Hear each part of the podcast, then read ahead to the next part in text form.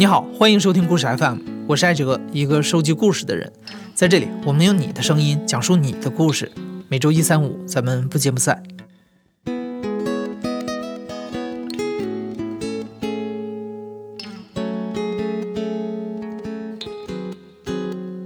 世界工厂是中国的一个代名词了。上个世纪八十年代初，计划经济开始被打破。无数沿海地区的小老板白手起家，从一个个小作坊做起，创造出了数不清的财富神话，也把中国制造的标签打满了世界上每一个角落。到了今天，当年那些功成名就的企业家都到了退休的年纪，他们的子女开始被推到第一线，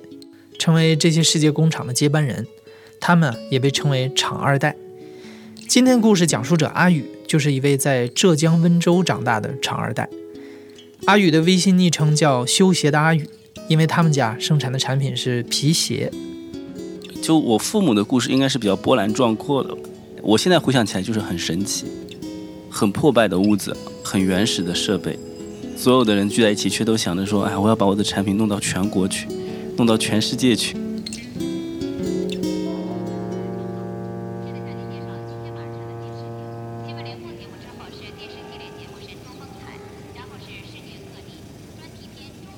爸的说法就是，我出生的时候他连个电风扇都买不起，然后就觉得挺沮丧的，然后他就觉得这样上班一个月几十块钱、三十块钱吧，那时候八四年，然后他觉得不是办法。他原来是那个粮食局的一个会计，那时候能去粮食局当会计，说明你爸肯定是粮食局里当官的，就一个小官儿，然后活的就是单位也给他分了房，但是他还是觉得生活上很拮据。然后呢，就去贩了牛皮。粮食局那时候不是供销社嘛，很多关系，然后他就贩了一次牛皮，想不到第一年就赚了一万块钱。一九八四年，一万块钱。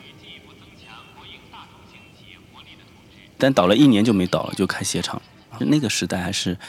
买鞋子，它不是说你想买就买的，你是要有那个鞋票再去那个供销社买的。他就想了一个办法，就是说你只要给钱，不用给鞋票。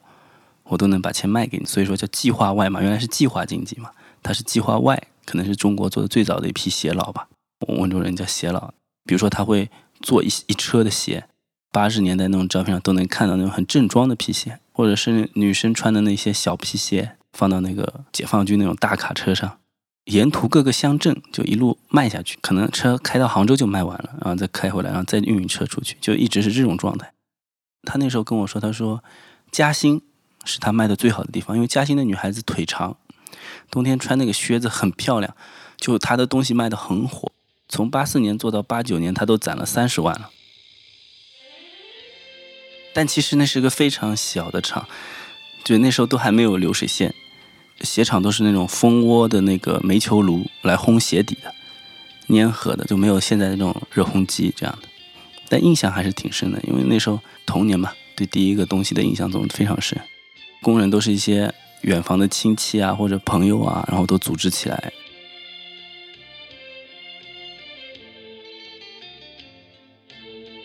其实基因很重要，一个就是我们是温州人嘛，我们有很多人在意大利，就侨胞在意大利。然后其实我们的很多鞋款那个时候都叫意大利的人去最好的商店里边去拍照，拍完照以后寄回来，寄回来我们。意大利上什么货，我们也上什么货，所以我们相对于那个国营企业，我们领先太多了。呃，因为我们是温州人嘛，我们很多亲戚就在台湾，然后台湾人八十年代鞋业已经开始起飞了，我们就引进了很多他们的技术，包括我们在九二年、九三年时候引进了流水线，然后那个时候就已经九一年时候生意好到什么程度，就是我们在这里边做东西，然后那边就来自比如说。东北的、来自安徽、来自河南的那些大卡车就已经在厂门口排队，然后那些小老板就待在车上，然后你只要厂里一出货，他就马上来拿，然后每个人就像计划经济一样要分条子，每个人几箱，然后他们私下之间就会互相卖条子。有时候他说我们鞋厂赚的钱可能还没那个卖条子的人赚的多，就一箱货出去啊，就是那个时候整个经济被打开之后啊，做的人又不多的时候，整个就是供小于求嘛。然后大家都求着我们卖东西，就那个时候，就财富积累是相比那个阶段是很快的。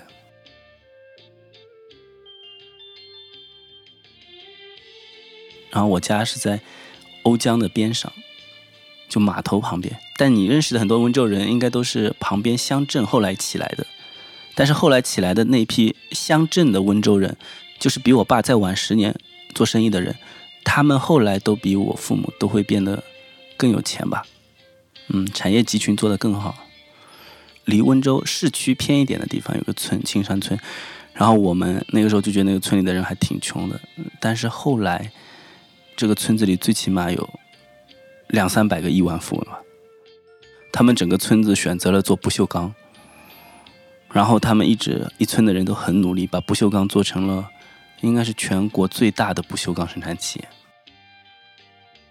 我九零年代的时候，我就对家里的印象就家里，我爸就从上海已经买回最好的那个先锋音响，回来的时候他都穿着那个阿迪的，就是运动鞋。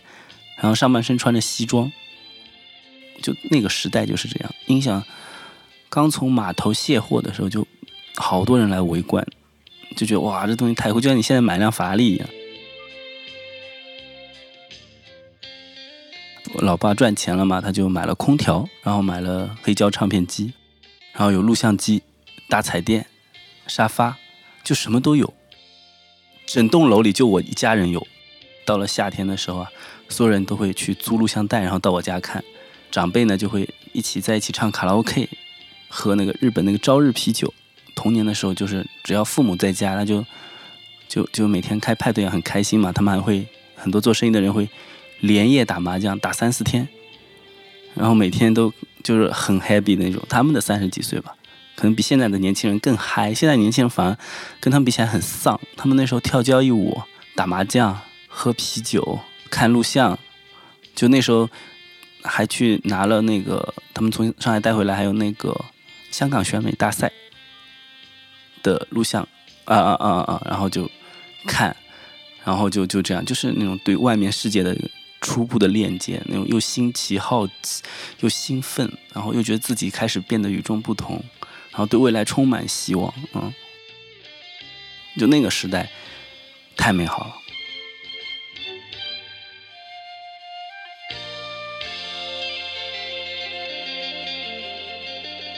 但是，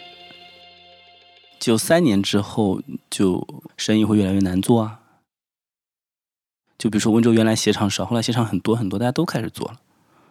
就我记得很清楚，连我幼儿园的老师都开始做皮鞋了，都这样啊。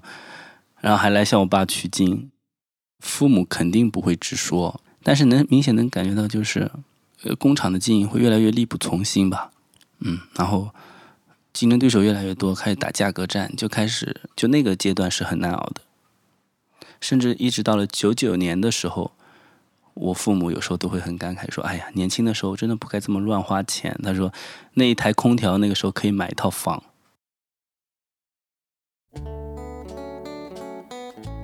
我们碰到很多台湾的朋友，台湾的朋友就会跟我们说：“你们要做品牌啦，品牌要怎么做啊？”跟你讲很多，把他们的理念输入给我们。所以我们经过很多年的艰苦之后，就在九七年的时候，就把原来的那些批发商都变成代理商，统一规划。父母刚做的时候，在安徽的凤凤阳有一个代理商，他代理了我们品牌，我们帮他做整体的装修，请台湾的师傅来做员工培训，然后给到外面好的印象，然后鞋子质量又好，然后再加上三包服务，再加上很多很多的销售技巧，他一年卖了八十多万，就一下子发财了。那就变成了一股很强大的力量，就形成了一个组织。从九七年到零八年，又经历了一波高增长。我们从九七年开连锁店，开到零八年的时候，我们全国已经有三千多家连锁店了。就我父母是非常敬业的人，在零九年时候跟我妈逛市场，我就觉得太神奇，跑到店里来看一眼，就跑到市场上看一眼那个鞋子，他都能知道这个鞋子大概是广州哪一个工厂出的。你大概听说过温州炒房团的段子，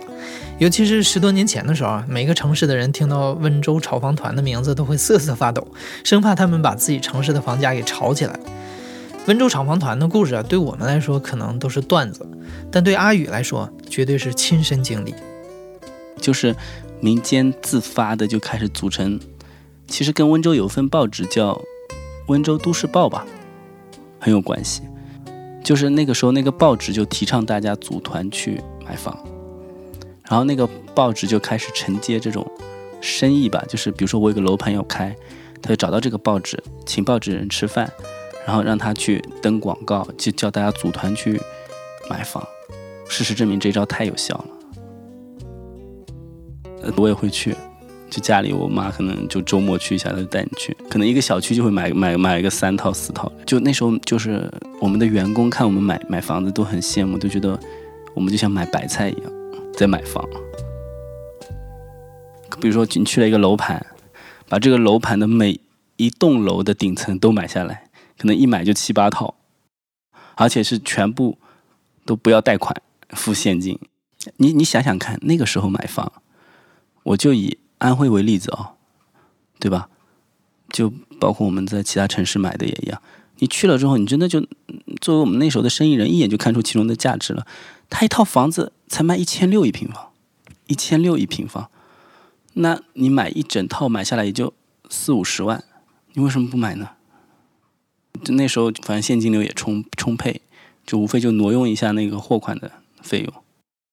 呃，零八年的时候在北京的。东三环有一套房子，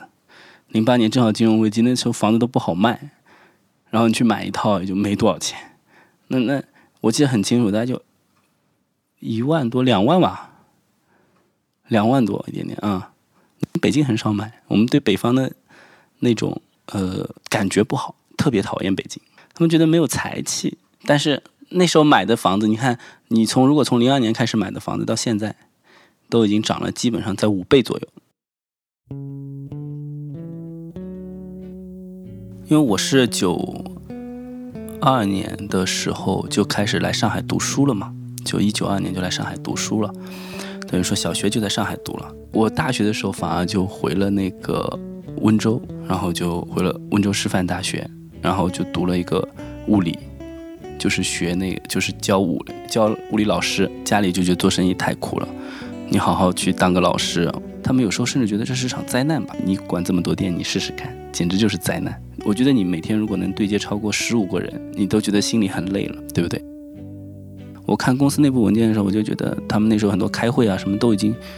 都已经回到文革文革的管理方式了。老板说的话就一定要听啊，就类似于那种文革标语，“共产党好来就是好”，就是明天斗天斗地啊，就就全是这种标语了，在管理公司。但我必须想说的就是，其实文革管理官僚机构的这套方式，对一个公司来说还是有效的。我觉得儒家思想和马列主义啊，在父母那代人身上其实是焦灼的。按照我们的乡情文化呢，其实我们还是儒家思想啊，就特别的温温，然后特别的正。但是父母小时候又接应了就是文革。就又又特别的能有那种打破东西的那种精神，所以他们的公司做的很优秀，我觉得跟文革有关系，因为他们的脑子里没有束缚，就特别中国特色。现在看起来，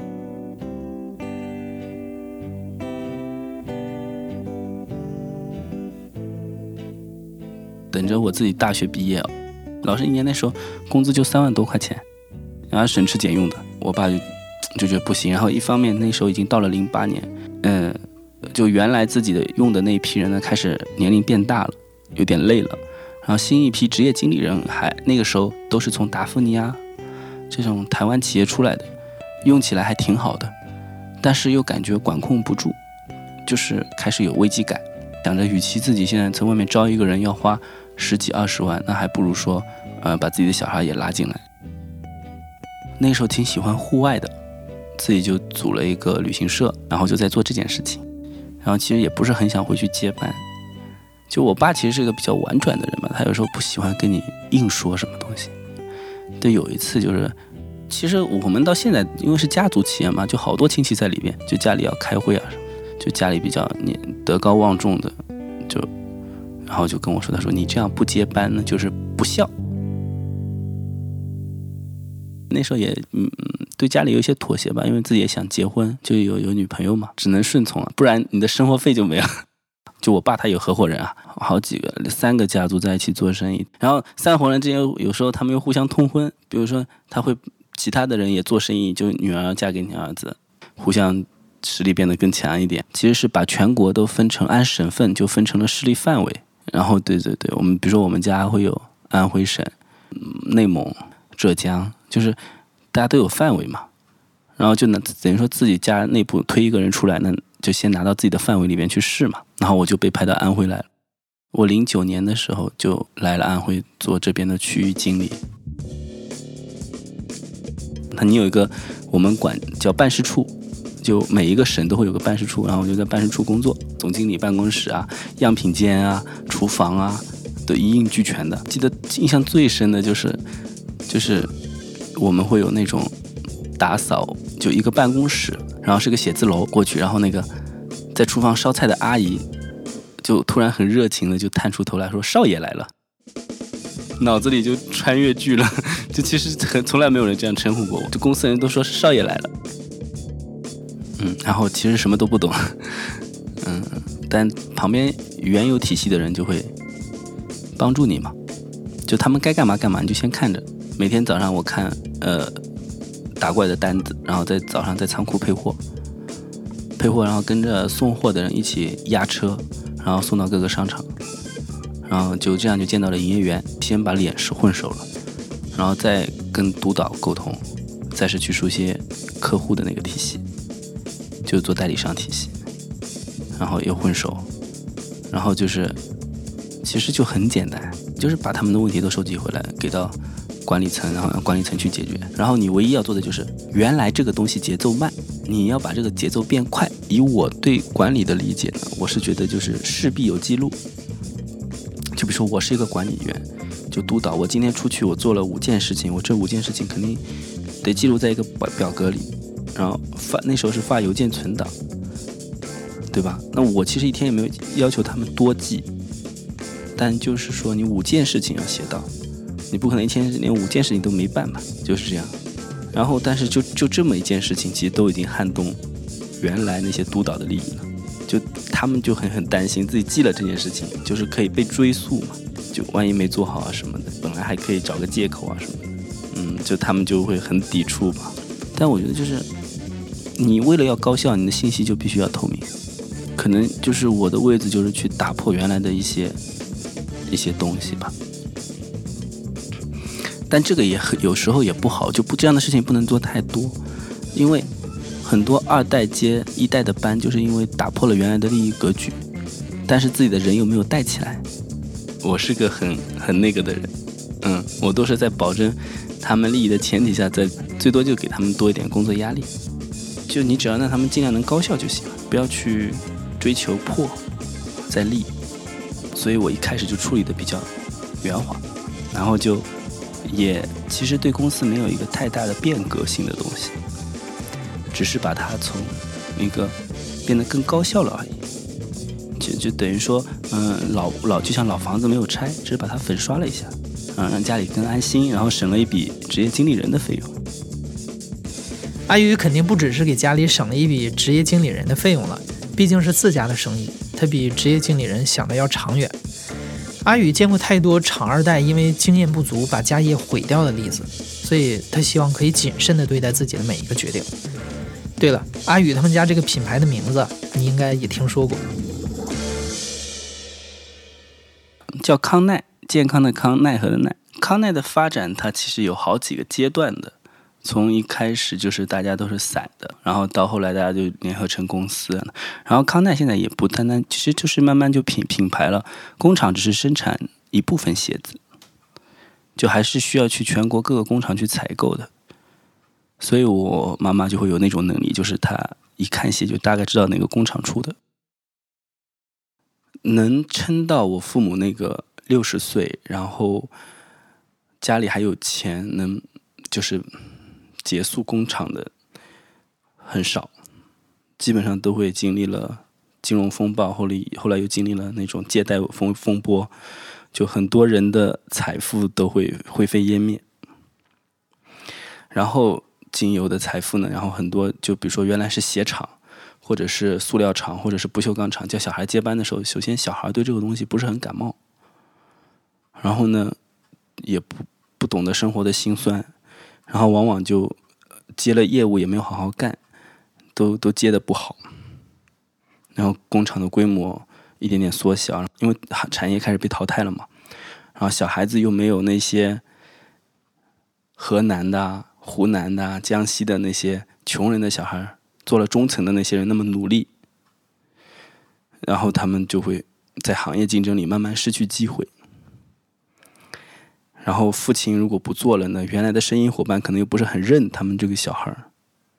就很多生意就是这样的，你大人去谈你就能谈下，小孩去谈就谈不下来。你跟他们那些老板没有建立这种关系。我有很好很好的朋友叫李慧，他家里原来有个皮革厂，然后他那个时候零六零七年的时候吧，花大概三千万在福建重新开了一家皮革厂。可他做到一四年的时候，不但三千万亏进去，还再亏银行借款两千万，一共亏五千万。然后你就开始要卖房子啊，抵押呀，银行就开始面临一堆多米诺骨牌的事情，到现在都。一蹶不振，但其实他本身的人还是很优秀的，也很勤劳。就如果他不是一开始去做了一个三千万的工厂，而是先去做了一个门店的业务，只花两百万去做个业务，然后他再奋斗了几年，再去联合的去参股一些工厂，等到时机成熟的时候，再拿家里钱去做工厂，同样是十年，可能结果会不一样。但就在于说，他接工厂的时候，他第一个瞬间都已经爬到了总经理的位置。就没有底层的奋斗，就上一代人的财富其实并不能代替你这一辈子的奋斗的，它只能给你增加一些润滑剂啊，或者增加一些可能性。所以我所有接班的朋友都是这样，一下子跑得太高，导致没有办法做决策。就是老一代人也是有问题的，就想让小孩接班的人都是，还是如果没有做好很多功课的人。就是希望小孩毕业了就来接班，其实都是不现实的。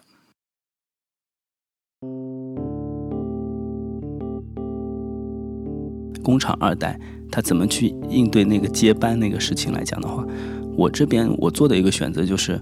原来的东西就是平稳的做，然后再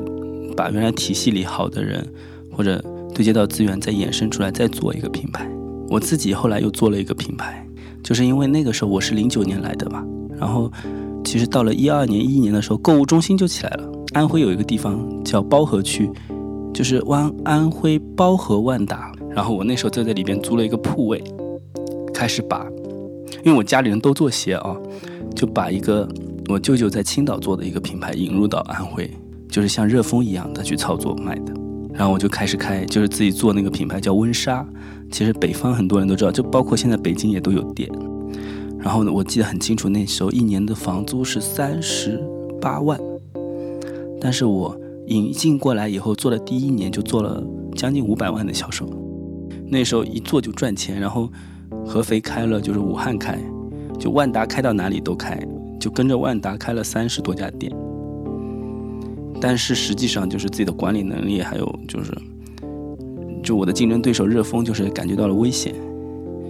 就开始针对我们去做一些商场，就是大概在一四年左右就开始真正经历商战。呃，比如说热风在自己有三百家店的时候，我们有一百三十家店，就大家还处在行业，比如他是老大，我是老三，中间还有一个西域，就这种竞争格局的时候呢，就我们其实能把店开那么快，就是因为我们那个时候都是可以欠那个鞋厂钱的，欠那个供应商的钱，有时候可以欠到六个月。那时候我们账面上总的欠款金额可能已经达到四千万，然后我们疯狂开店，为了销售，他们也疯狂给我们欠，就创造了一个需求嘛，就大家都是这么在跑的。但是热风，因为一直在上海，他能接触到那个时候刚刚出来的就是资本和风投，然后他拿到了一些现金之后呢，他就不需要欠款了，所以他就出了一纸红头文件。所有供应商的钱，在收到货以后的二十六天之内全部结清。那这样的话，工厂就只给他做，不给我们做了。工厂就开始问我们要钱，就几个月的时间嘛，就排山倒海，就压力就过来了。那个时候欠还钱的那个单子的时候，我们都手抖啊，就几千万，就对那时候的我来说太恐怖了。那就变成了，就我们就不能再扩张了。然后热风就带着这个资本的钱，带着这套游戏规则，就一路跑到了一千家店，然后我们反而就压缩到了八十家店，才把原来的资金盘给补上，到现在不亏钱，每年能赚个五六百万，但是我们也就失去了这个跑道上跑到前几名的资格了。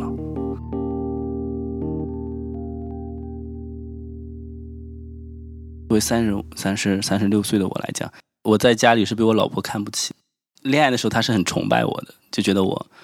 做事也很努力，然后很。可真正结婚以后，她会觉得其实你也是个平凡人，就做了这么多生意也没赚钱，对吧？都要靠父母，就你不觉得这其实是被看不起的一个点吗？男人靠自己的确很难。然后我父母也是那种，其实，嗯。他会全心全意为了你好，但他也希望你自己活得有尊严，所以他不会乱给你钱。就我父母真的很神，就就我爸爸就还会用拼多多去买东西，其实他完全可以不用计较这些东西。就因为他年轻的时候可能花很多钱去买过西装，但自己在中年人生低谷的时候，他又特别特别的后悔年轻的时候挥霍过钱啊。他特别就那句话，我记得特别，他说：“哎，当初我怎么就买了那台空调呢？其实我应该。”多买套房子。等他们通过十多年的努力，把自己从低谷拉成高潮的时候，更加坚信就是很节约，然后很努力的工作，才能变得更好嘛。但是他们在有些点上又会那个，比如说我去年自己可能赚点钱嘛，然后我要去杭州生活了，我要离开合肥了，然后我又在杭州给小孩找了一个很好的学校，一年的学费，嗯，可能在北京看起来不那个，但是在。杭州一年十七万的学费已经算是最好的学校了。然后我就是要搬去杭州，然后我想买辆车，然后因为我也我就想买辆宝马，可能五系的就好了。就以我的收支和以我我个人的收支，还有以那个身边小朋友就朋友之间啊，差不多买这种车。然后我爸就会觉得，哎，你没有眼光。他说你应该买辆保时捷。他觉得。就他们那一代就会觉得你可以穷家但要富路，就是你出去的时候，比如说你开这个车，就会让你以后有不同的社会地位。他们一方面希望你节约，一方面又不希也不希望你把自己过小了，变成一个小男人了。然后他就直接没有让我出钱，就用公司的钱帮我买了辆保时捷给我。对，其实我内心很，我内心是很矛盾的，嗯，越发觉自己能力有限。越发就知道自己都是普通人嘛，但是却要去承载这些东西。然后我他还给我买了套，他知道我去杭州，他给我买了套杭州买了套房子，就两百五十个平方。就以我自己来讲，我连装修的钱都掏不起。你想两百五十平方的房子，你招装修你得一百万吧？你你是不是觉得我很矛盾？但但这就是这就是我面对的东西啊。